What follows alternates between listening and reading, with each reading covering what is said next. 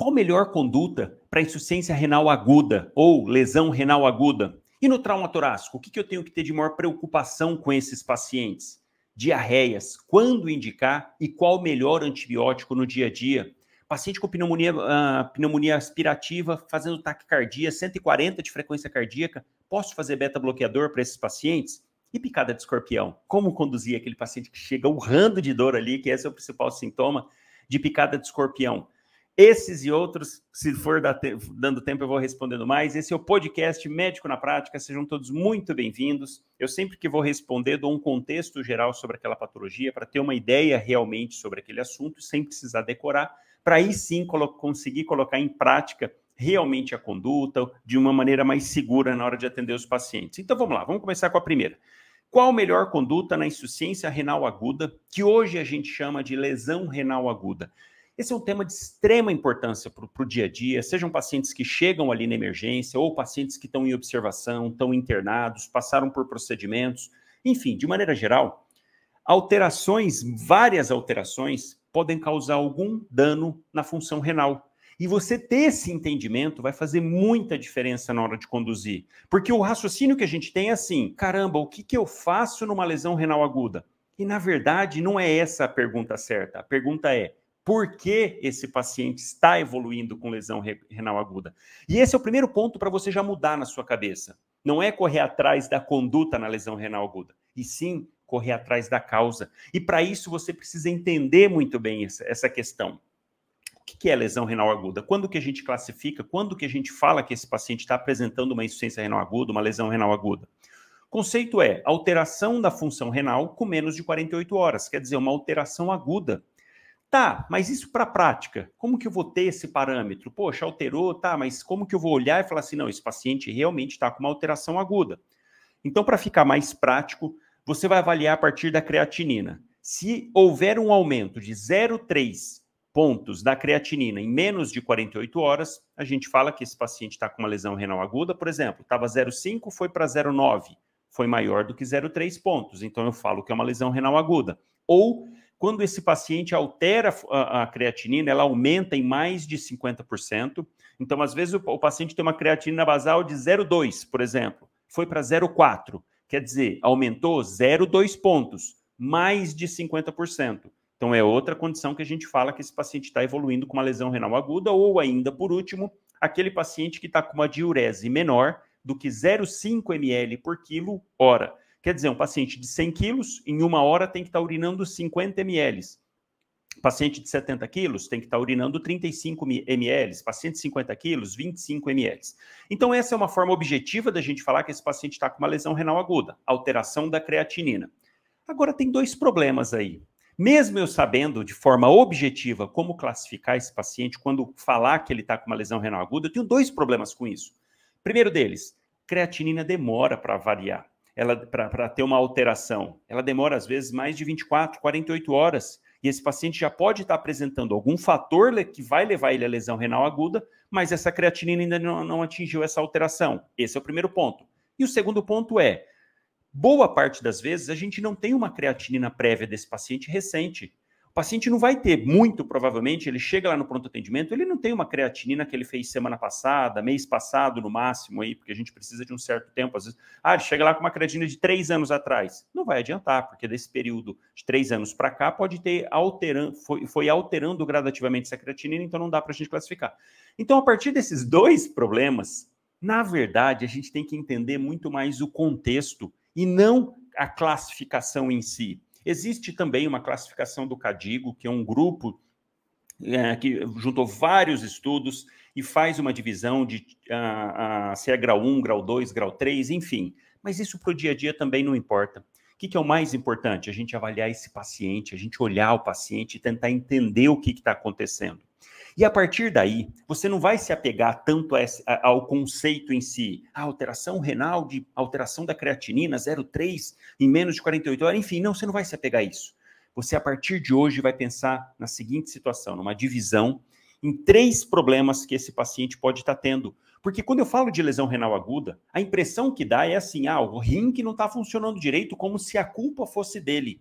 Mas, na verdade, a gente pode ter três situações envolvidas nessa situação de lesão renal aguda, que é a insuficiência renal pré-renal, a insuficiência renal ou lesão renal renal e a pós-renal.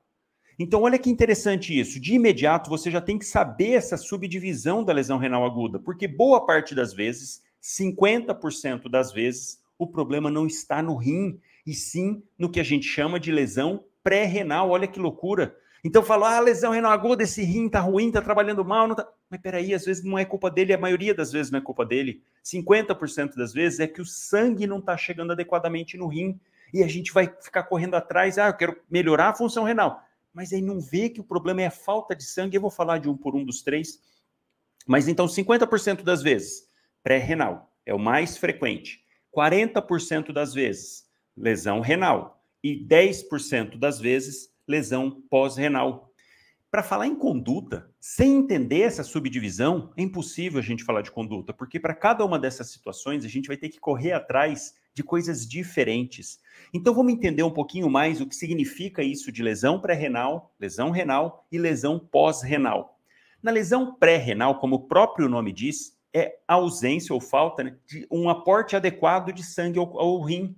Vamos lembrar que sai lá, vem a aorta, desce, entra na horta abdominal, ramo calibroso ali, ó, grosso que vão que, uh, de cada lado que vai para cada um dos rins, levando um aporte sanguíneo, um fluxo sanguíneo muito grande para esse rim. Porque o rim vai trabalhar com esse sangue, fazendo a filtração daquilo que, que ele não precisa mais e reabsorvendo muitas coisas que precisa. E aqui já cabe um adendo, cabe um contexto que você tem que entender sobre filtração renal, que é muito interessante, que geralmente a gente não encontra nos livros. Você já parou para pensar que a forma como que o rim filtra as substâncias do nosso sangue é uma forma muito peculiar? Quando a gente fala de filtro, de maneira geral, o que, que a gente imagina? Uma redinha, um filtro propriamente dito, que não deixa passar as coisas que ele não quer para dentro do rim. Não é isso? Então, para dentro do, do, recipiente, vamos assim dizer. E quando você pensa dessa forma no rim, não é isso que acontece. Olha que loucura. O rim não funciona como um filtro, como uma barreira dessa forma. Não. Por quê? Olha que interessante. Tenho certeza que você nunca pensou a esse respeito, dessa forma sobre o rim. Quando o rim, quando o sangue está vindo para o rim, entra lá no glomérulo, que chega esse fluxo sanguíneo muito grande, imagina para o rim no glomérulo, que é uma, uma estrutura minúscula perto do tamanho do néfron, perto do tamanho de todo o rim, vamos pensar assim. Imagina se ele tivesse que ficar selecionando aquilo que ele vai jogar, mandar embora e aquilo que ele vai manter no sangue. Porque a gente sabe que na corrente sanguínea, na parte líquida do sangue, tem muitas coisas que o organismo precisa, como sódio, potássio, ureia, é, sódio, potássio, magnésio, cálcio e outros eletrólitos, própria glicose, bicarbonato, aminoácidos de maneira geral, que isso o rim não quer mandar embora. Ele não quer que isso seja eliminado, porque ele precisa. Em compensação, restos nitrogenados, como a própria ureia, ah, restos metabólicos, isso ele quer mandar embora. Então pensa assim, ó, para o rim lá, recebendo esse sangue, se ele tivesse que fazer esse controle ali na porta, na porta de entrada para o néfron, olha a bagunça que isso ia virar. Você imagina assim, ó, de uma forma bem simples para você pensar. Imagina uma festa que tem lá as pessoas chegando para entrar nessa festa. O que, que acontece na festa? Poxa, a barreira de entrada é ali na porta de entrada. E o que, que a gente vê? Aquelas filas imensas na frente do, do evento ali. Por causa disso, porque olha a confusão que fica. Todo mundo chegando para entrar e só existe uma porta de entrada. Então ela tem que checar o crachá, tem que checar o ingresso, checar se a pessoa não está armada, se a pessoa não está entrando com coisas que não deveriam, enfim. E isso demanda tempo. E, a, e como a porta de entrada é uma só, olha a confusão que acaba ocorrendo. Imagina isso no rim, chegando sangue a todo momento. Ó, fluxo sanguíneo enorme e o rim tendo que separar. Não, não, peraí, ó, você é a creatinina? Sim, você passa porque eu tenho que eliminar você. Ah, não, você é bicarbonato. Bicarbonato deixa. Glicose, não, glicose você fica porque a gente precisa também. Caramba, não ia dar certo. Ah, ureia, ureia, vem que você tem que ir embora. Olha a bagunça que ia virar. Então, olha que interessante que a, a função renal, fantástica fisiologia. Ele manda todo mundo para dentro. Chegou ali no glomérulo, não quer nem saber, manda tudo para dentro do rim, manda tudo para dentro da festa. Por quê? Agora sim, lá dentro da festa, lá dentro do rim, todo um segmento, toda a parte de dentro põe várias estruturas, como se colocassem várias pessoas lá dentro para trabalhar e tirar aquilo que não presta. Então é muito mais fácil para o rim. Ó, manda todo mundo para dentro, chegou no glomérulo, manda para dentro, a famosa taxa de filtração glomerular. Manda tudo para dentro. Aí, ao longo do néfron, túbulo contornado proximal, alça de Henle, túbulo contornado distal e duto coletor, ao longo de todo esse trajeto, é muito mais fácil eu ir selecionando aquilo que eu quero que o organismo, que volte para o organismo, aquilo que eu quero reabsorver daquilo que eu quero mandar embora. Agora eu posso fazer isso sem confusão, porque está passando tudo ali dentro, tem um, um, caminho enorme que eu vou olhando como se fosse uma passarela e eu vou selecionando. Não, você vem para dentro, você continua aí para embora. Você volta, você volta. É isso que acontece. O bicarbonato, que quase todo passa para dentro do néfron, quase todo ou praticamente todo é reabsorvido. A glicose que passa para dentro do néfron, toda ela é reabsorvida, com exceção quando o paciente está com uma glicemia acima de 180, satura essa capacidade do rim de reabsorver e ele acaba mandando embora, por isso que dá glicosúria nos pacientes com diabetes. Mas isso é muito interessante você já pensar que tem que ter um fluxo sanguíneo muito grande para funcionar dessa forma. Por isso que quando ocorrem alterações no organismo do indivíduo, que cai essa quantidade de sangue chegando no rim, o rim vai sofrer. Porque se não está chegando ali para ele fazer essa filtração, ele, vai, ele não vai receber lá para dentro. Então, como é que ele vai selecionar? Ah, tá, chegava, vamos, vamos imaginar uma situação: coração bombeando um litro de sangue. Um litro, um litro ali, tu, tu, tu, tu, e entrando esse um litro para dentro do rim, ele fazendo tudo isso. De repente, esse indivíduo evolui com uma insuficiência cardíaca, com IAM, alguma alteração, alguma falência cardíaca, e de repente ele passa a bombear 500 ml e não mais um litro. Ué, se está bombeando metade, metade dos substratos vão entrar para dentro do rim, a outra metade não. Então começa a acumular muito mais no, no, sangue. E aí a gente pode ir lá ver, faz lá o exame de sangue, puxa, aumentou a creatinina, mas coitado, o rim não tem culpa alguma, o sangue é que não está chegando. E essa é a famosa lesão pré-renal, é, lesão renal pré-renal, que a culpa não é do rim, que acontece na maioria das vezes Quais situações estão envolvidas, então? Uma delas, insuficiência cardíaca, IAM pode fazer isso, né, com falência cardíaca, hipovolemia, paciente com perda de líquido, com diarreia, com vômito, tendo diminuição da volemia sanguínea, isso vai influenciar. Paciente com hemorragia pode estar tá perdendo sangue. Qual que é o resultado disso? O rim não vai receber a quantidade adequada, então ele vai segurar, vai alterar a função renal. Outra situação muito corriqueira do dia a dia, sepse paciente com uma baita infecção, fazendo choque distributivo, perdendo líquido para o terceiro espaço, que é isso que acontece na sepse, e o rim vai sofrer, porque se ele não está recebendo esse aporte de sangue, ele começa a não ter a taxa de filtração glomerular suficiente. Consequentemente, o paciente vai urinar menos. Então, esse é o primeiro ponto: você entender, olhando o paciente, essas condições que podem estar tá levando o paciente a uma insuficiência renal pré-renal. Quais outras situações? As famosas lesões renais, que acontecem em 40% das vezes, mais ou menos. E aqui estão envolvidos situações em que afetam o bom funcionamento diretamente do rim. Por exemplo, medicações, toxinas podem alterar, anti-inflamatório é uma, é uma substância que pode influenciar na função renal naqueles pacientes com predisposição à alteração renal. Então, situações de agressão direta, a própria sepse pode fazer isso também, infecções no próprio rim, isso sim vai levar o indivíduo a uma lesão renal por causa renal, por causas renais.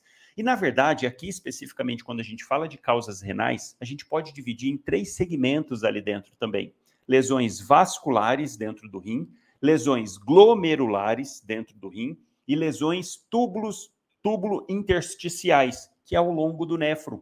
Então, quando você começa a entender essa dimensão, essa, essa forma diferente de avaliar a, a, lesão renal, aí sim você começa a juntar as informações.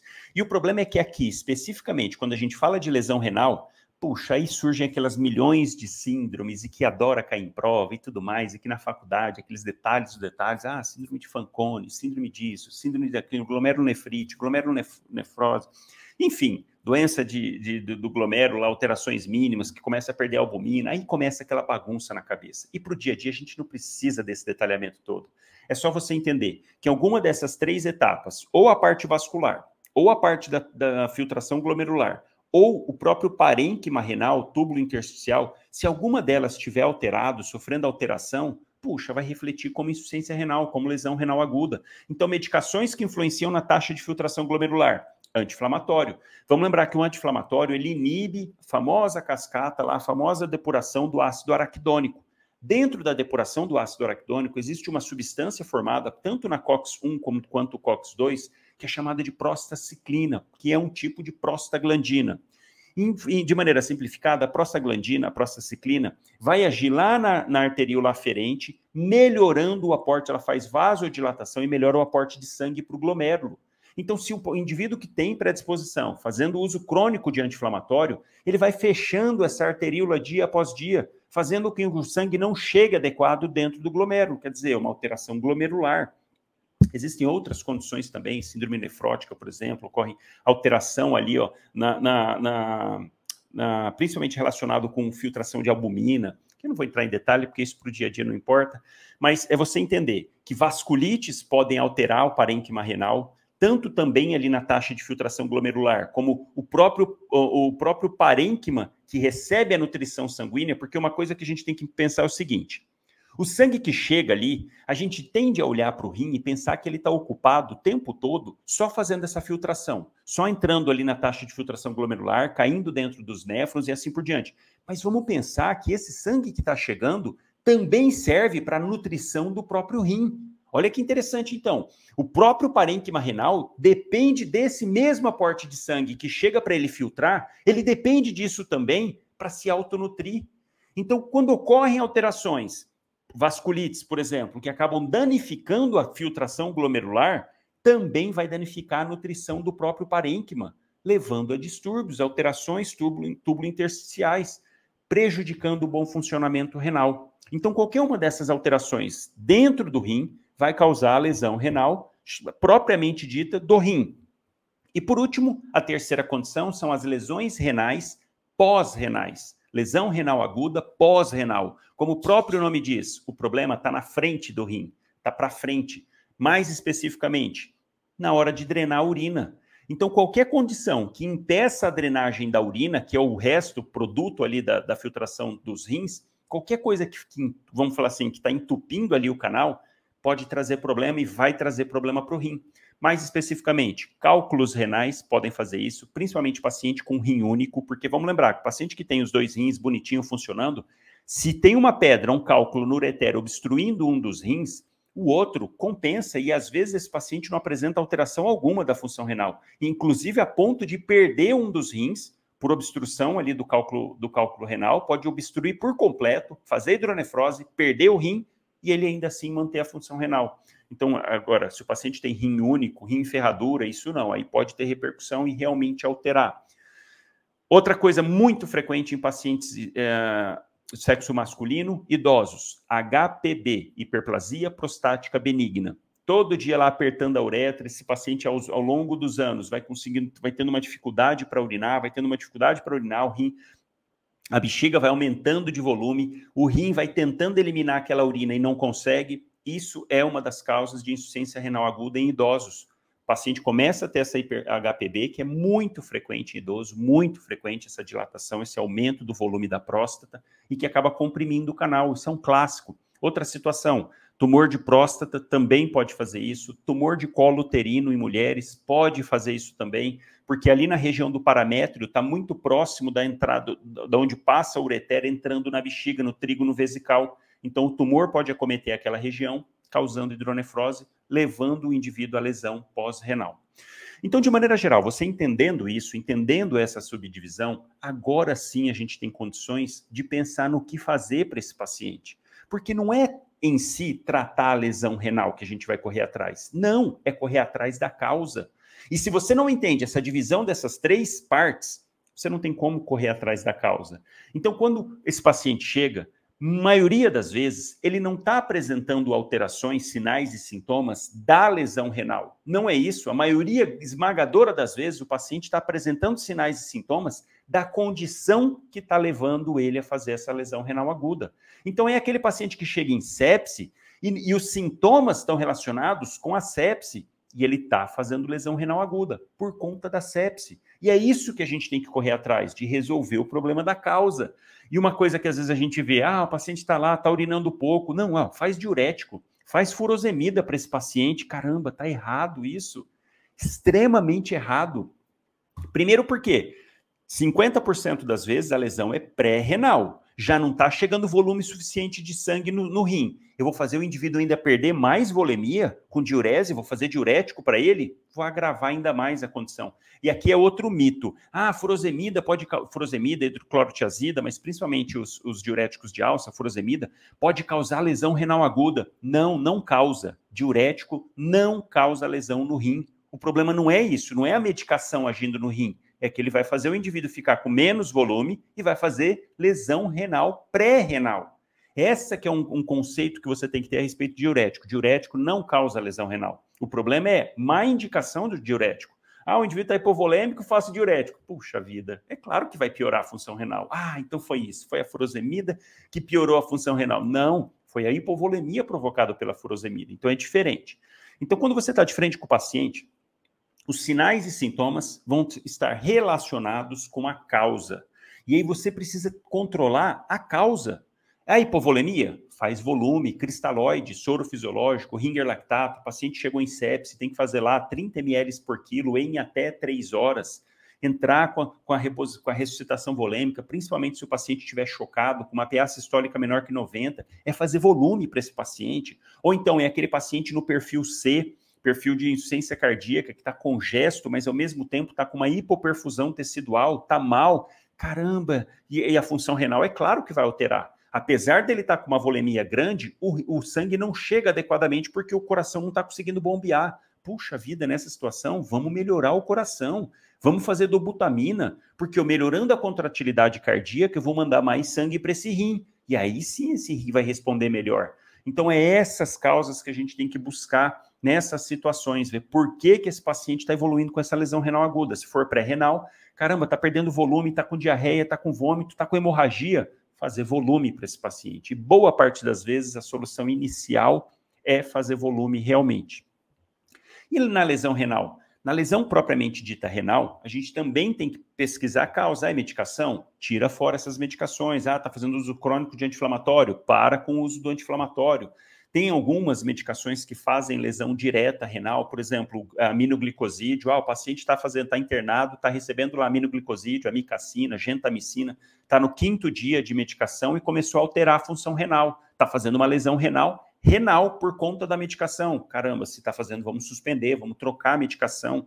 Então, dessa forma que a gente realmente ajuda o paciente numa lesão renal aguda. E se for pós-renal, tem que desobstruir o canal. Se for uma HPB, hiperplasia prostática benigna, sondar esse paciente e deixar esse paciente sondado. Ó, uma dica aí para a vida, para você, para você ver quando você estiver de frente com um paciente idoso, sexo masculino, para saber se ele está realmente urinando bem, a pergunta que você tem que fazer não é assim, ó, o senhor está urinando bem? Porque se você falar isso, o paciente, ah, doutor, eu urino, urino bem.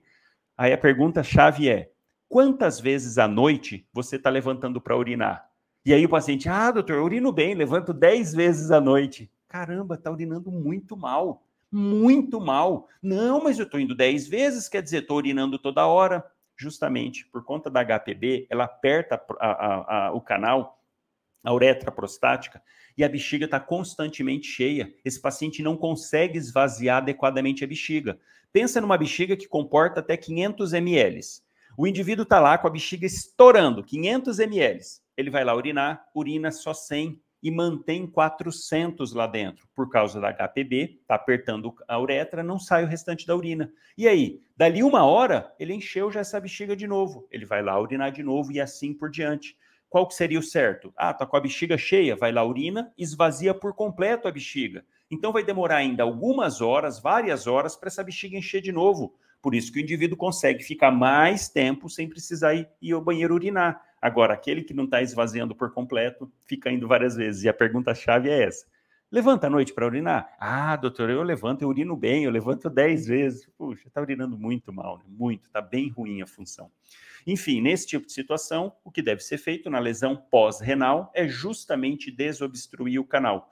Passar sonda urinária, se for cálculo no ureter, precisa fazer ureterorreno, ir lá, tirar aquele cálculo, encaminhar para o urologista, tirar aquele cálculo. Casos extremos de obstrução, paciente com hidronefrose bilateral, tumor de colo de útero avançado. Puxa, aí tem que fazer nefrostomia, que é colocar um, um catéterzinho ali, ó, saindo direto do rim, saindo direto para não perder a função renal. Porque olha um outro conceito aqui, ó. Tanto na lesão pré-renal quanto na lesão pós-renal, ao, ao passar dos minutos, dos dias, mais de 24 horas, para ser mais específico, esse rim começa a sofrer alteração renal. Ó, entende o seguinte: lesão pré-renal, a culpa não é do rim, e lesão pós-renal, a culpa também não é do rim. Mas essas duas situações, quando passam de 24 horas, começam aí sim também causar lesão do próprio rim. Porque se o sangue não está chegando adequadamente nesse rim, no caso da lesão pré-renal, de novo, vamos lembrar que esse rim depende desse sangue para se autonutrir. Se não está chegando o aporte adequado, ele vai começar a ter prejuízo, essas células vão começar a morrer, processo inflamatório, toda uma cascata de eventos ali dentro que vai agravar a função, piorar a função renal. E quando está o problema pós-renal, impedindo com que ele urine, poxa, vai começar a fazer hidronefrose, encher de urina, aumentar a pressão dentro desse rim, quem já teve a oportunidade de participar de alguma cirurgia, de entrar em cirurgia e ver o rim, ele, ele é coberto tanto por, por uma gordura, por uma gordura ao redor, que é a gerota, e por uma cápsula. É bonitinho, o formatinho de um feijão. Eu faço com frequência nefrectomia por conta de tumor. Ele tem um formatinho de um feijão e tem uma cápsula que cobre ele. Então, quando ele está com hidronefrose, quando ele está com obstrução para a saída da urina, ele não consegue distender muito por conta dessa cápsula. Então, a pressão intrarrenal aumenta demais. Ué, se a pressão ali dentro fica muito grande, impede a entrada adequada de sangue para nutrir o próprio rim. Então, invariavelmente, esses pacientes com lesões pré-renais e lesões pós-renais, que continua aquela agressão por mais de 24 horas, eles vão evoluir com lesão renal. E a gente tem que correr atrás, porque passando o tempo, isso vai virando irreversível, tá? Então, o grande recado para atendimento de paciente com lesão renal aguda é você identificar a causa e correr atrás. É sepse, faz volume, faz droga vasoativa, entra com antibiótico. Ah, é por medicações? Tira a medicação, troca a medicação. É pós-renal? Vamos desobstruir o canal, vamos passar sonda vesical, vamos passar ah, um duplo J para desobstruir o ureter. É dessa maneira que a gente raciocina e pensa e age quando está com um paciente com lesão renal aguda, tá? É correr atrás da causa e não da lesão em si. Então vamos mais, vamos mais, mais uma aqui. Doutor, fale sobre principais complicações no trauma torácico. Puxa, esse é um tema também muito importante, porque quando a gente fala de trauma de maneira geral, esse é um assunto que chega muito no pronto atendimento. Paciente vítima de queda de bicicleta, acidente de moto, acidente automobilístico, queda da escada, queda da árvore, queda da própria altura, enfim. Então isso é todo dia no pronto atendimento. E você precisa ter esse domínio muito bem para o sequenciamento de atendimento na, na, nos politraumas. Porque o, o, paciente que chega politraumatizado, ele pode ter de tudo, é aquele 8 ou 80. Ou foi só escoriação, não teve nada grave, ou não, o paciente está com TCE, está com trauma torácico, trauma abdominal, pode ter tido trauma raquimedular, está em choque hipovolêmico, ruptura de vísceras, enfim, fratura exposta. São condições ali que você tem que estar tá muito, muito apto para atender, seguindo o passo a passo do atendimento. O famoso ABCD e do atendimento ao politraumatizado. E aqui, focando especificamente na parte torácica, qual que é a grande questão do trauma torácico?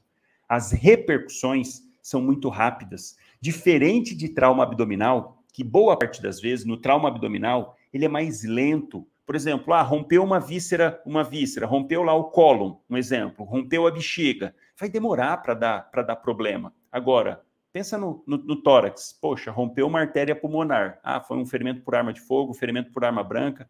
Rasgou a artéria pulmonar. Em poucos minutos o indivíduo vai a óbito, vai perder sangue, ou está fazendo um tamponamento cardíaco, está fazendo um pneumotórax hipertensivo. É muito rápido ali. Por isso que quando a gente faz a avaliação completa desse paciente politraumatizado, o tórax você tem que fazer uma avaliação rápida na primeira vez e voltar para reavaliar. Porque se algo muito importante ali estiver acontecendo, esse paciente vai a óbito rapidamente, vai complicar muito rápido dessas alterações torácicas. Então, de maneira geral, de uma forma didática que eu trago esse assunto, quando fala de trauma torácico, divida na sua cabeça o tórax em três regiões. Isso a TLS não traz. Eu que trago dessa forma para facilitar o seu entendimento sobre esse tema. Divide da seguinte maneira: região do externo, primeiro e segundo arcos costais, depois, de terceiro até sétimo arcos costais, região mediana do tórax, e a transição tóraco-abdominal, nono, décimo e assim por diante ali, arcos costais, naquela região do tórax que já está começando também o abdômen. Quando você divide dessa maneira, didaticamente, fica mais fácil de você pensar nos problemas que podem surgir. Então, olha que interessante. Um trauma que ocorre nessa parte superior, pegando o externo, pegando o primeiro e segundo arcos costais, quem que a gente tem nessas regiões mais altas que pode dar um baita problemão? Primeiro delas, quando a gente fala de região mais alta, fratura de, de árvore respiratória. Poxa, pode ter tido laceração da traqueia, perfuração da traqueia, de algum bronquiofonte, da própria laringe, trauma de laringe. Então, quando eu tenho lesões Nessa região alta do tórax, puxa, primeira coisa, pensar em via aérea. Caramba, será que teve? Aí tá com enfisema subcutâneo, tem, tá com cornagem, com ronco, porque aqui é a tensão máxima. Nesses casos, quando possível, intubar esses pacientes para controle, porque lesão de, de árvore traqueobrônquica, puxa, é uma tragédia, muito difícil. O ideal era ter broncoscópio, a gente sabe que não tem isso facilmente, enfim. Então, primeiro deles, lesão árvore brônquica. Segundo, lesões cardíacas. Poxa, pensa numa pancada, num trauma que fraturou o externo. Puxa vida, quem que tem logo atrás ali do externo? Coração. E poxa, se o trauma, se a cinemática do trauma foi tamanha, com capacidade de fraturar o externo, puxa vida, imagina o impacto que esse coração recebeu. E aqui especificamente a gente tem que pensar em duas situações: tamponamento cardíaco e contusão pulmonar. Então, pode romper alguma artéria e vazar sangue entre o coração e o pericárdio. A gente sabe que o pericárdio é uma membrana que ela não é elástica, então se começa a encher de sangue, vai apertando o coração. Então, esse é um primeiro ponto. E segundo ponto, a própria parede, por exemplo, do ventrículo esquerdo, com a pancada ali ó, na face anterior, septal, pode lesionar, pode fazer hematoma na própria parede, dificultando o bom funcionamento desse coração. Então, são duas complicações relacionadas com a parte cardíaca: tamponamento e contusão pulmonar. E por último, também ainda nessa região alta, pensar em lesão de, de é, vasos da base ali, ó. Lesão de artéria pulmonar, lesão de aorta, que são coisas gravíssimas e que boa parte das vezes esse paciente acaba evoluindo a óbito ainda ali no, na cena do trauma. Porque quando rompe alguma artéria dessa, grosso calibre, saída do coração, puxa vida, muitas vezes não dá nem tempo de fazer nada. Então, traumas na região superior, pensar nessas complicações. E trauma na região média do tórax, ali da terceira, do terceiro até o sétimo arco costal, mais ou menos, sétimo, oitavo arco costal.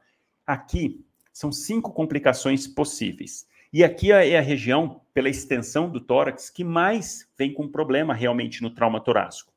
De maneira simplificada, três situações você tem que estar prontamente apto para poder resolver ali na hora, que é tamponamento, desculpa, é, pneumotórax hipertensivo, pneumotórax aberto e hemotórax maciço. São três condições que muita gente se confunde na hora de atender e que você tem que fazer esse diagnóstico diferencial.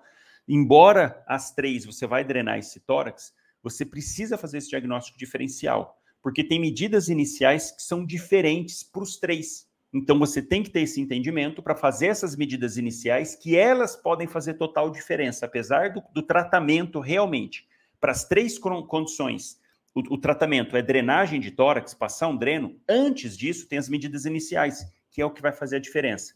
Então, essas três situações são muito frequentes nesses traumas na região média do tórax. É claro que quando faz trauma no segundo, primeiro arco costal, é claro que pode fazer um pneumotórax também, mas de maneira didática para sua cabeça, você pensa aí no terço médio. Então, pneumotórax hipertensivo, pneumotórax aberto e hemotórax maciço.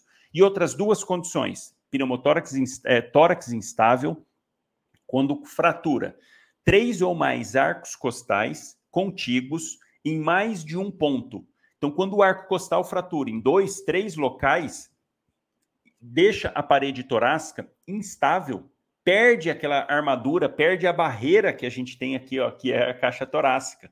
Então, essas fraturas de vários arcos costais evoluem com tórax instável. E outra complicação e última dessa região é pensar em contusão pulmonar. O paciente sofreu um trauma, fraturou lá cinco arcos costais em dois pontos diferentes, está com tórax instável e ainda, como que fica esse pulmão que recebeu essa pancada? É como se a gente chegasse e batesse literalmente nesse pulmão. Caramba, ele não vai funcionar bem ali naquela parte, vai romper um monte de vasinho por dentro, vai fazer edema, vai ficar com hematoma. Ali aquela parte não vai ventilar adequadamente, fora a dor que esse paciente vai estar sentindo, que também vai impossibilitar ele de expandir adequadamente a caixa torácica. Então, trauma no tórax, evoluindo com uh, tórax instável, você tem que pensar em contusão pulmonar e intubar esse paciente o quanto antes, fazer uma analgesia adequada e intubação desse paciente para controle realmente da quantidade de oxigênio que você vai fornecer para ele. E aí, de maneira geral, simplificada, para você diferenciar entre as três principais ocorrências, pneumotórax hipertensivo, pneumotórax uh, aberto e hemotórax maciço, principal, uh, principal dica aqui é a percussão. A percussão é que vai te nortear dar a diferença. No caso de pneumotórax hipertensivo, a hora que você faz a percussão do tórax, vai estar tá hipertimpânico, parecendo um balãozão, um tamborzão, um tum, tum, tum, tum. Então, a hora que fizer isso, vai, e claro, vai estar tá com desvio da traqueia, desvio ali do. do uh, você vai observar o paciente desviando contralateralmente a traqueia, vai estar tá hipotenso, chocado, mal no pneumotórax hipertensivo e na percussão hipertimpânico. Pneumotórax aberto. Ou você vai ver o local onde está lacerado, ou foi um ferimento por arma branca, vai, você vai ver a lesão e saindo ar por ali, mas não vai ter desvio de traqueia e na percussão vai estar tá timpânico normal. E por último, se for hemotórax maciço, cheio de sangue dentro do tórax, a hora que você faz a percussão, vai estar tá exatamente isso, maciço. Aquele pulmão não vai estar tá expandindo, vai estar tá parado, ele vai estar tá ventilando só com o outro lado, faz a percussão, vai estar tá vai estar tá maciço e o paciente chocado, perdendo muito volume. E aí, de maneira simplificada também, resumido, pneumotórax hipertensivo, punção no quinto espaço intercostal, linha M-axilar do lado que está acometido. Pode funcionar no segundo espaço intercostal hemiclavicular? Pode, mas o ATLS trouxe na última atualização preferência para o quinto espaço intercostal. Então, pneumotórax hipertensivo, punção do tórax. Pneumotórax aberto, curativo de três pontos faz lá, prega lá três pontinhos, deixando um lado aberto para esse paciente melhorar a ventilação até você passar o dreno de tórax. E por último, é, hemotórax maciço, esse paciente precisa de volume, cristalóide, se disponível sangue, fazer de imediato, O negativo, correr volume para depois drenar esse tórax, tá? E por último, na divisão que eu faço dos, das três partes do tórax, quando a gente pensa em lesões na parte inferior, transição tóraco-abdominal, Aqui a gente tem que ter um, um, um cuidado a mais, um carinho especial e lembrar dos órgãos intraabdominais que ficam protegidos pelos arcos costais. Diretamente falando, fígado à direita, baço à esquerda e os rins. Os rins também ficam na região dorsal, pegando o finalzinho ali das costelas flutuantes. Então é importante você sempre se atentar, porque lesões nessa região do tórax pode ter feito ferimento nesse, nesses órgãos, além de ruptura de diafragma, que é outra complicação que pode dar com lesões, ferimento de arma de fogo, ferimento por arma branca, às vezes um próprio esmagamento, o paciente sofre uma, um esmagamento na região abdominal, aumento, faz tanta pressão no abdômen que pode romper para cima o diafragma, pode lacerar o diafragma também, que é outra condição que a gente precisa estar atento ali na hora que está atendendo esse paciente. Então, lesões no terço inferior, na transição tóraco-abdominal, lembrar dos órgãos abdominais. Ter muita atenção com isso, porque o paciente pode estar com pneumotórax hipertensivo, por exemplo, ou um pneumotórax aberto, e também com sangramento do baço. Rompeu o baço, está sangrando para dentro do abdômen, então tem que ter muita atenção quando vai atender esses pacientes. E finalizando o raciocínio, divida sempre em três: tórax superior, tórax médio e tórax inferior. Assim você consegue direcionar o seu raciocínio clínico de uma forma mais didática, mais esquemática. Tá legal? Vamos mais. Como conduzir picada de escorpião no pronto atendimento? Puxa vida. Dos acidentes uh, com animais peçonhentos, o de escorpião é disparado mais frequente. 50%, 60% de todos os acidentes com animais peçonhentos estão relacionados com escorpião. E para o dia a dia, quando você está lá no pronto atendimento, chega um paciente com picada de escorpião, o que mais chama atenção é a dor desencadeada pela picada. É isso que é o, o, a grande questão praticamente todos os tipos de escorpião eles produzem veneno, praticamente todos. E o veneno está localizado no abdômen. Quando ele usa a cauda para picar, é que ele ah, inocula o veneno, não é pela mordida, diferente né, do, de, de cobra, por exemplo. Mas qual que é a grande questão? Além da dor, esses pacientes podem ter manifestações sistêmicas por conta do veneno do escorpião. Esse veneno do escorpião já, já destrincharam, tem várias substâncias tóxicas para o organismo mas, de maneira geral, a que mais impacta é aquela que influencia fazendo uma descarga adrenérgica. Ele pode fazer descarga adrenérgica e descarga simpática e parasimpática, pode fazer as duas, mas a que mais repercute é, realmente é a descarga adrenérgica. Age lá, não se sabe exatamente o mecanismo de ação, mas uma das teorias é a atuação lá na, na, na, no potencial de ação, principalmente dos tecidos nervosos, que uh, nos canais de sódio, fazendo com que ocorra uma despolarização prolongada e acarretando com isso descarga adrenal, descarga dos sistemas de, catecolaminas. Então, esse é um dos mecanismos, esse é um do, envolvido nos sintomas sistêmicos desses pacientes com picada de escorpião. Então, o paciente vai chegar com sudorese, com taquicardia, com agitação, frequência cardíaca né, aumentada. Ele, uh, esses pacientes podem chegar hipertensos também por conta dessa estimulação adrenérgica.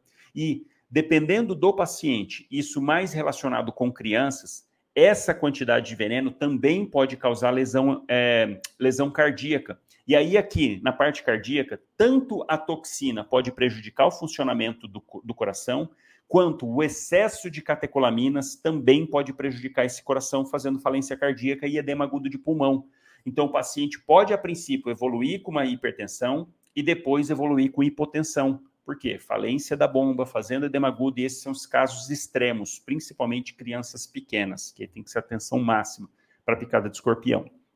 Então, quando o paciente chega, o que, que a gente vai primeiro avaliar? Você sabe que o paciente vai estar com dor. Isso é fato, e muita dor. Quem já viu, quem atendeu já, o paciente tem muita dor na picada de escorpião.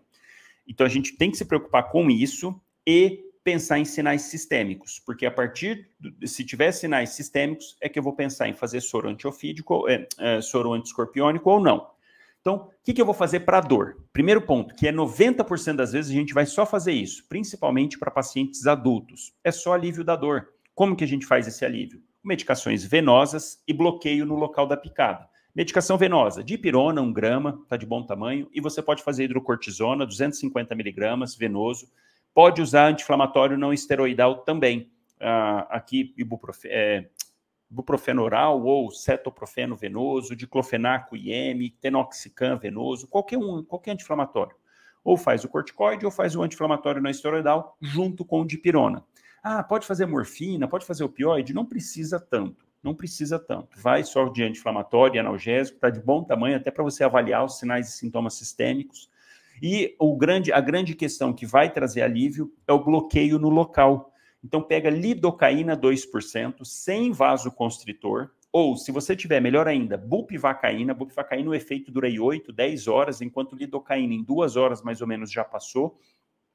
Aspira de maneira geral, para pacientes adultos, a gente pode fazer aí até 25 ml de, de lidocaína 2%. De maneira geral, para não, não, não ter problema, faz 15. Para paciente com picada de escorpião, faz menos. Então, 15 ml dose máxima para adulto para fazer de lidocaína. Vai no local onde teve a picada e injeta ao redor. Vai injetando até o alívio da dor. É importante, sem vasoconstritor, porque vamos lembrar que essas picadas, 90% das vezes ou mais, são em locais de extremidades, dedos das mãos e dedos dos pés. Então, em extremidade, a gente não usa vasoconstritor, porque senão pode necrosar a ponta do dedo, nariz, orelha. Então, não usa. É sem vasoconstritor, vai lá e faz essa, esse blo, bo, é, botão anestésico, que isso já vai trazer bastante alívio. Somado a dipirona e hidrocortisona que você fez venoso, já está de bom tamanho.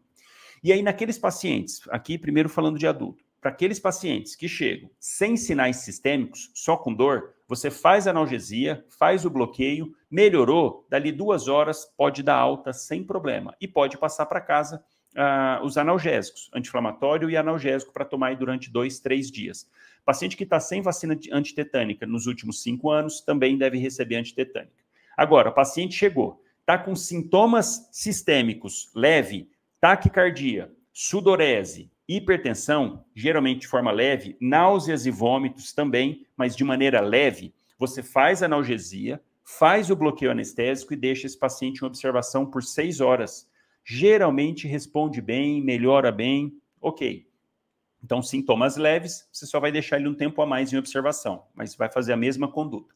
Sintomas moderados. O paciente chega já vomitando, não está só nauseado, está hipertenso, uma frequência cardíaca já de 120. Você já fez analgesia, ele mantém essas alterações, mesmo que moderadas. É um paciente que você vai deixar ele mais tempo em observação. E depois que passou uma, duas horas, que já deu o efeito do analgésico, que já deu o efeito da hidrocortisona, já fez o bloqueio anestésico e ele ainda está mantendo taquicardia, náuseas e vômitos, esse é um paciente candidato a fazer o soro anti-escorpiônico. Então, les, é, alterações moderadas, paciente com sintomas sistêmicos moderados, você pode cogitar fazer três ampolas, nesses casos em que ele está refratário, não está respondendo, fazer três ampolas de soro anti-escorpiônico, tá? E naqueles pacientes que chegam com sintomas graves, ou fazendo edema agudo de pulmão, ou fazendo falência cardíaca, tem tempo de enchimento capilar aumentado, paciente comatoso, sudoreico, pele fria, esse paciente direto receber soro, uh, soro antiescorpiônico, seis ampolas, esse diretão. E toda vez que vai fazer o soro, o ideal é fazer dose de hidrocortisona, fazer ranitidina para o paciente e fazer é, algum antistamínico H1, dexclorferinamina, por exemplo, pode ser usado. Então, faz o preparo, faz para o paciente e depois. E um cuidado que tem que ter esses pacientes com, com é, sintomas sistêmicos intensos, incluindo crianças, tem que ter muito cuidado na hora de fazer volume para esse paciente, porque justamente ele evolui com edema agudo de pulmão, ele evolui com falha da bomba cardíaca. Se você faz mais volume para esse paciente, agrava ainda mais essa condição. Então, dependendo de casos extremos, devem estar com noradrenalina, deve fazer dobuta, dependendo de cada situação. Então, para adulto é isso. Você só vai tratar sintomas com, com soro, anti, soro antiscorpiônico. Aqueles casos que o paciente está com sintomas sistêmicos moderados refratários ou sistemas, sintomas graves. E crianças abaixo de 7 anos, se for lesão, se for sinais sistêmicos leve, vai ficar observação. Se for moderado, já entrar com soro de imediato moderado e grave para crianças abaixo de 7 anos, já trata todos a partir do moderado direto. Chegou com sintoma sistêmico moderado, já entra com soro antiofídico, tá? E ter muito mais atenção, sem dúvida alguma, com criança, ter muito mais atenção, porque com adulto, mais de 90% das vezes, 95% das vezes, somente com analgesia e bloqueio, você já resolve muito bem o problema, tá legal? Outra pergunta. Paciente com pneumonia aspirativa, pressão 100 por 55. Frequência cardíaca, 140. Posso fazer beta bloqueador? Essa é uma pergunta interessante, né? Vou tomar um golinho de café aqui. Essa é uma pergunta muito interessante. Então, o paciente que está lá, está numa UTI, está numa emergência, está num local, está esperando vaga ou numa enfermaria e está com uma frequência cardíaca aumentada, 130, 140. Caramba, posso fazer beta bloqueador? Posso fazer bloqueadores de canais de cálcio para esse paciente? E aqui a dúvida para essa pergunta, na verdade, é uma certa confusão com taquiarritmias. Essa que é a grande questão. Por quê? Paciente que está com uma frequência cardíaca acima de 100, a gente fala que ele está taquicárdico. E quando essa frequência cardíaca está acima de 150, aí sim a tendência é a gente falar que ele está com uma taquiarritmia. Porque vamos lembrar que o nosso coração ele recebe estímulo externo, e principalmente do sistema nervoso simpático, então ele pode ficar com taquicardia sem o problema ser diretamente do coração. E é aqui a grande fonte de confusão, que inclusive está relacionado com essa pergunta.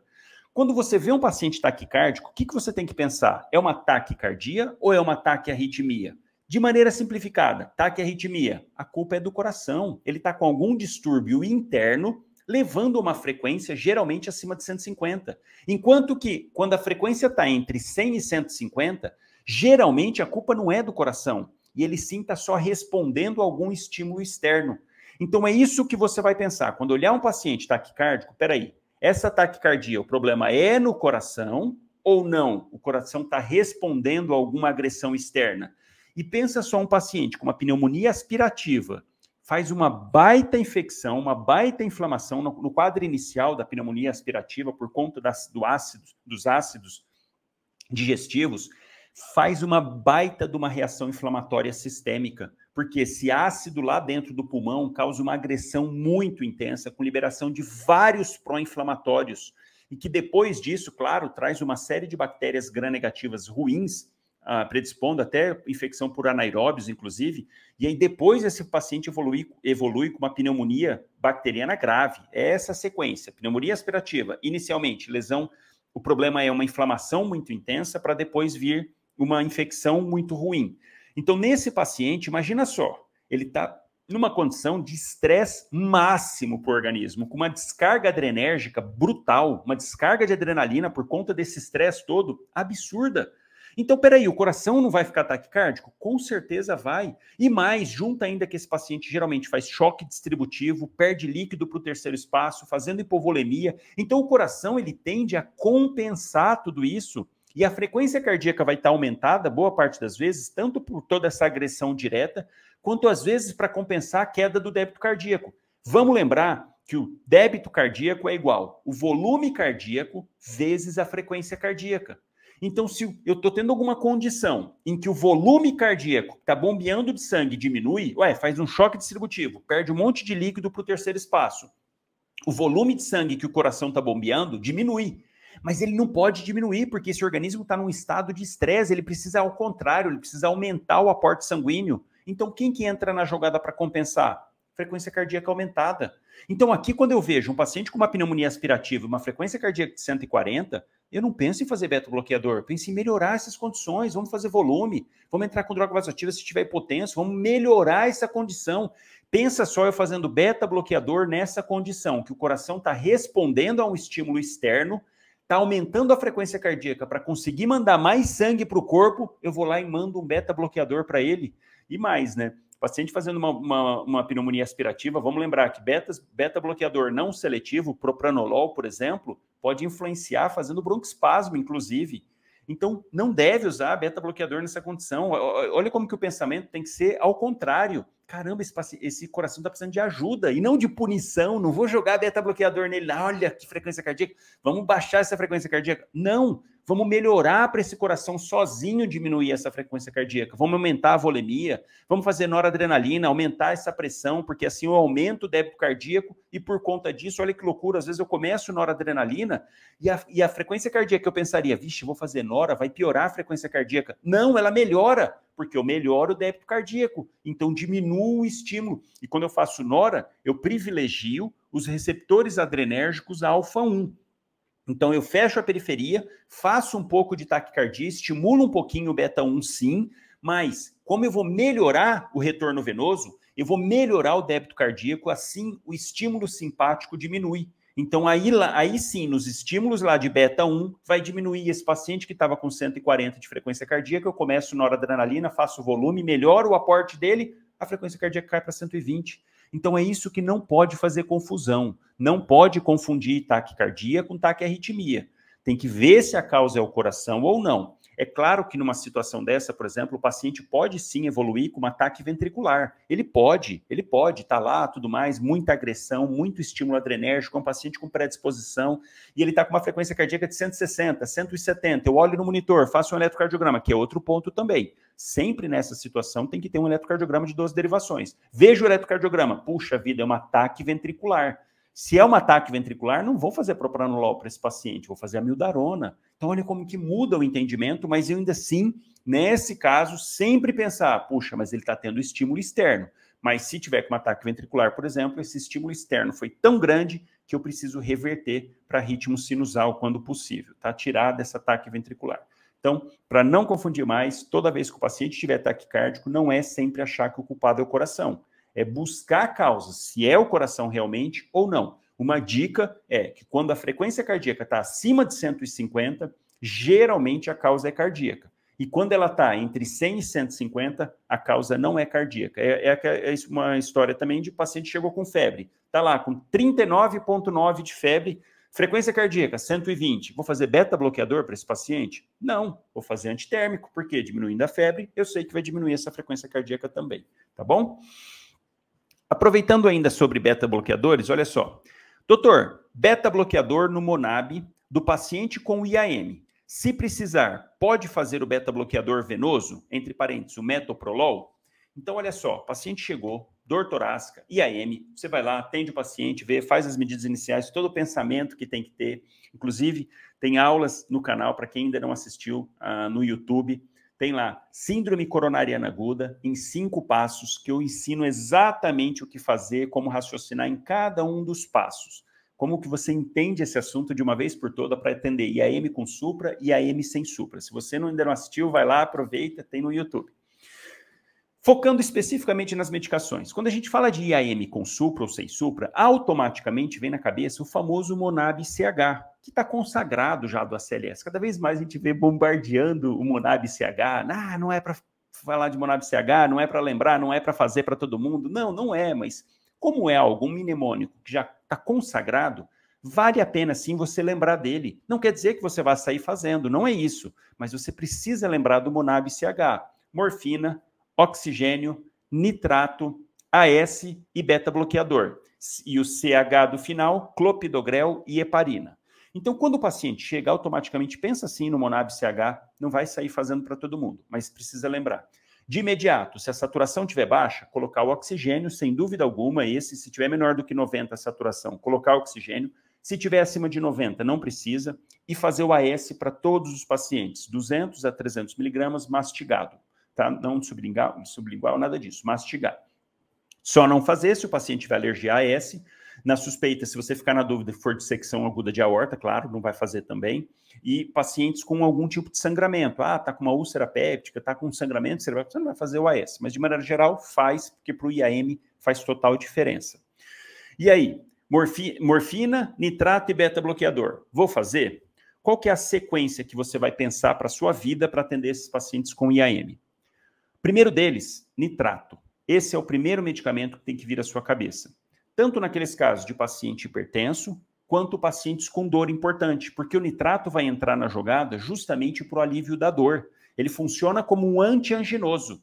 Ele não muda o prognóstico do paciente. Olha que interessante. Se você pegar um paciente com infarto, com IAM, um que recebeu nitrato e outro que não recebeu nitrato, o que recebeu tem melhor prognóstico? Não, o prognóstico é, é o mesmo. É claro que a gente aliviando a dor do paciente também diminui o consumo de oxigênio, diminui a taquicardia, outros fatores, mas os estudos até então mostram que o nitrato não melhora a sobrevida do paciente. Então, tá lá com dor. Primeira opção, nitrato. Ah, paciente está em emergência hipertensiva, está com um IAM com supra e uma pressão sistólica acima de 18. Eu chamo isso de emergência hipertensiva. O que, que a gente vai usar? Nitrato, nitroglicerina venosa dilui, faz o esqueminha lá, 250, uma ampolinha, e começa 6 ml hora. É essa a primeira medicação, nitrato.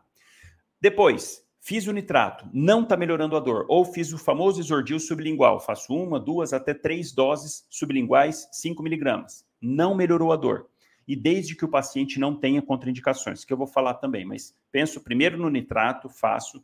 Não melhorou a dor com nitrato, parto para fazer beta-bloqueador. E aí aqui, beta bloqueador, posso fazer metoprolol? Posso fazer.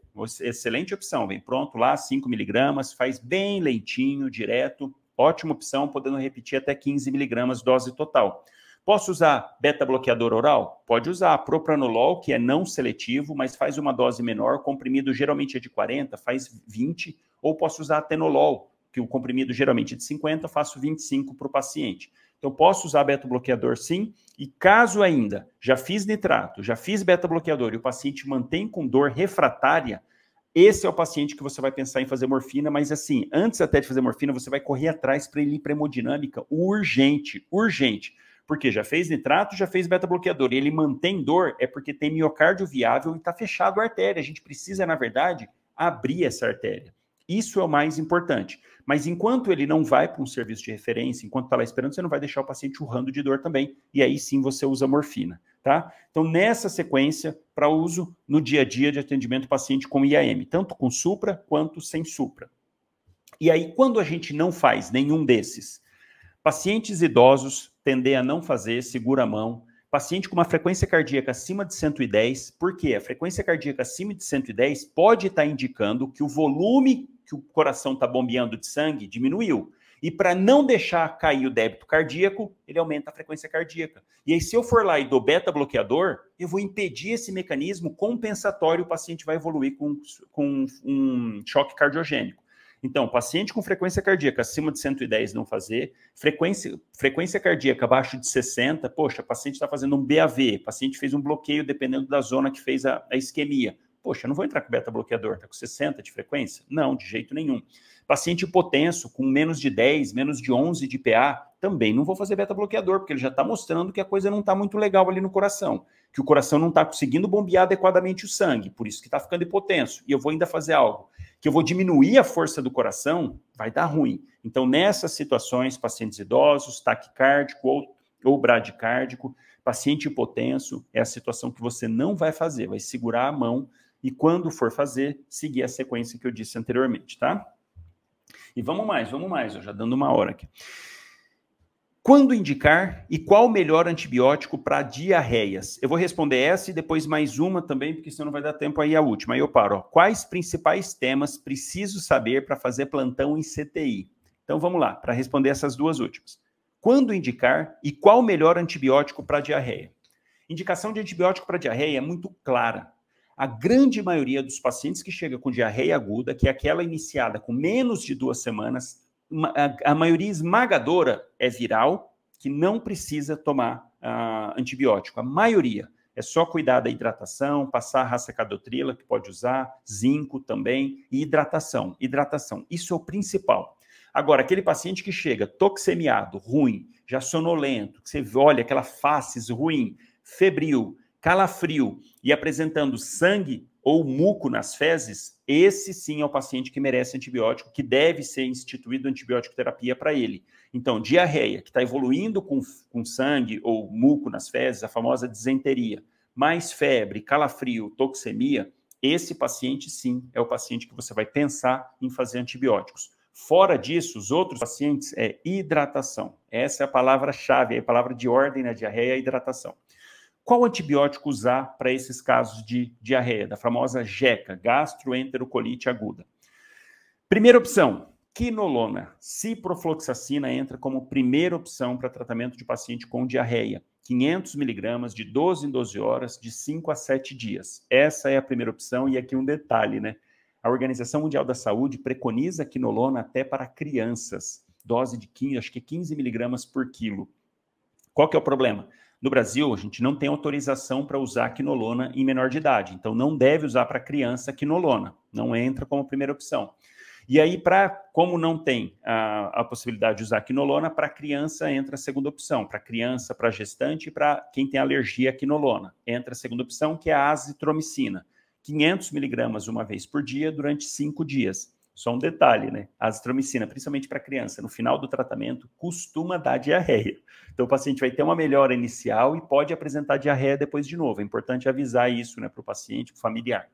Então, segunda opção, azitromicina. Terceira opção, casos mais graves, ceftraxone principalmente em criança, quando está evoluindo com uma forma mais grave, é essa a melhor opção. Esse paciente vai provavelmente ficar internado. Então, a azitromicina, deixar para passar para gestantes, para pacientes alérgicos à quinolona, porque para criança, dá preferência para fazer venoso e fazer ceftraxone, que é a melhor opção, tá?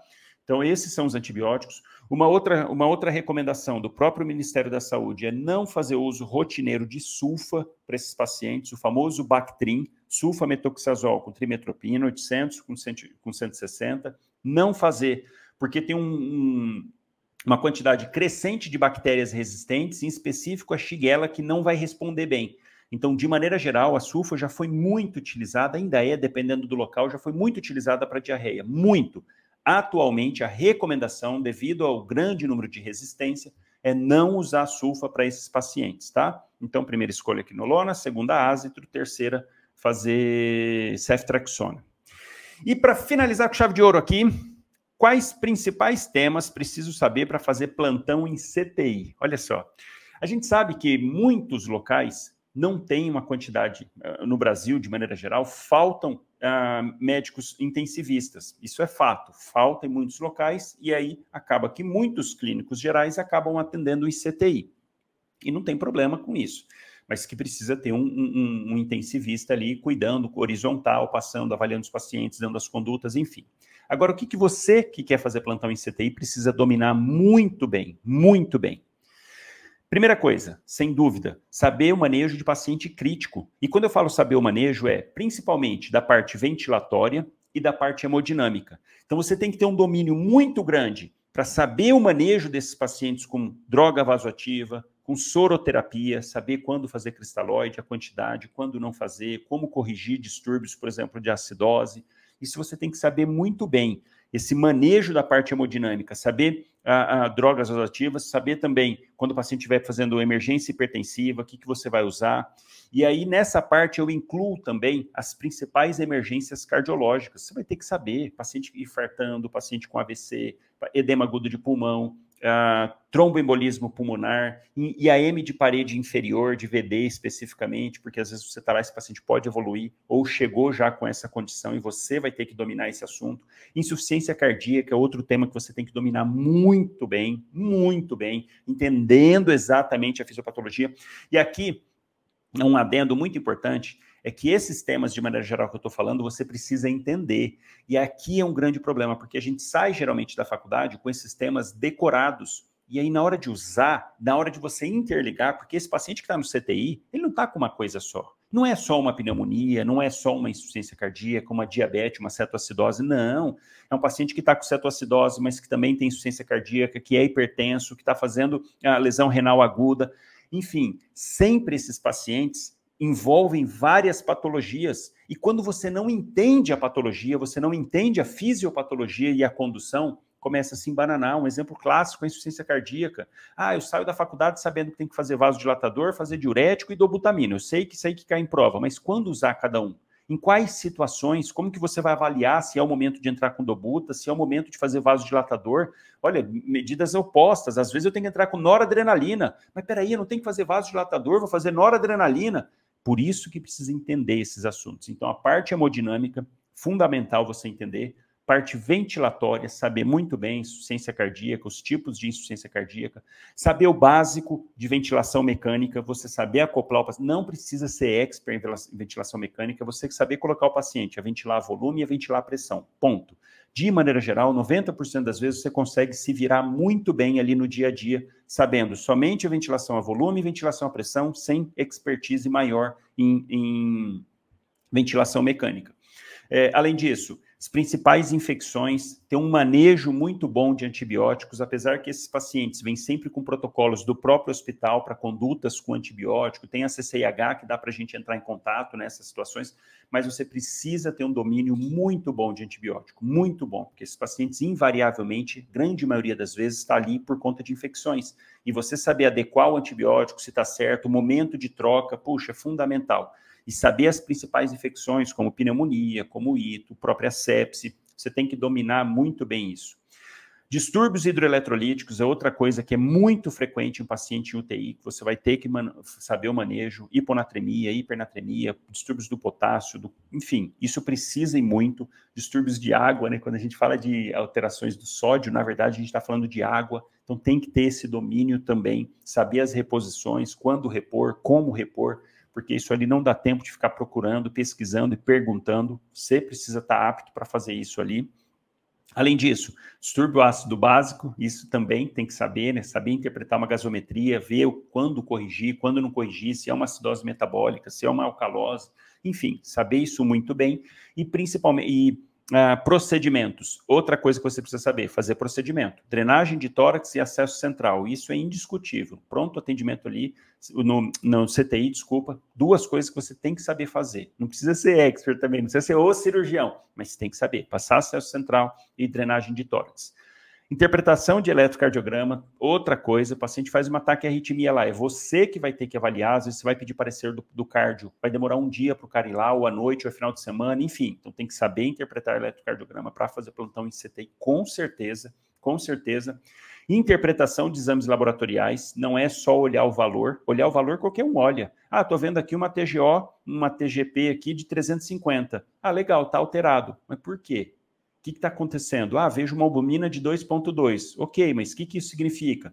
Vejo uma creatinina nem tão alta, mas uma ureia de 80. Faço a relação ureia-creatinina da maior que 40. O que, que isso significa para mim? Nesse caso específico, lesão renal aguda.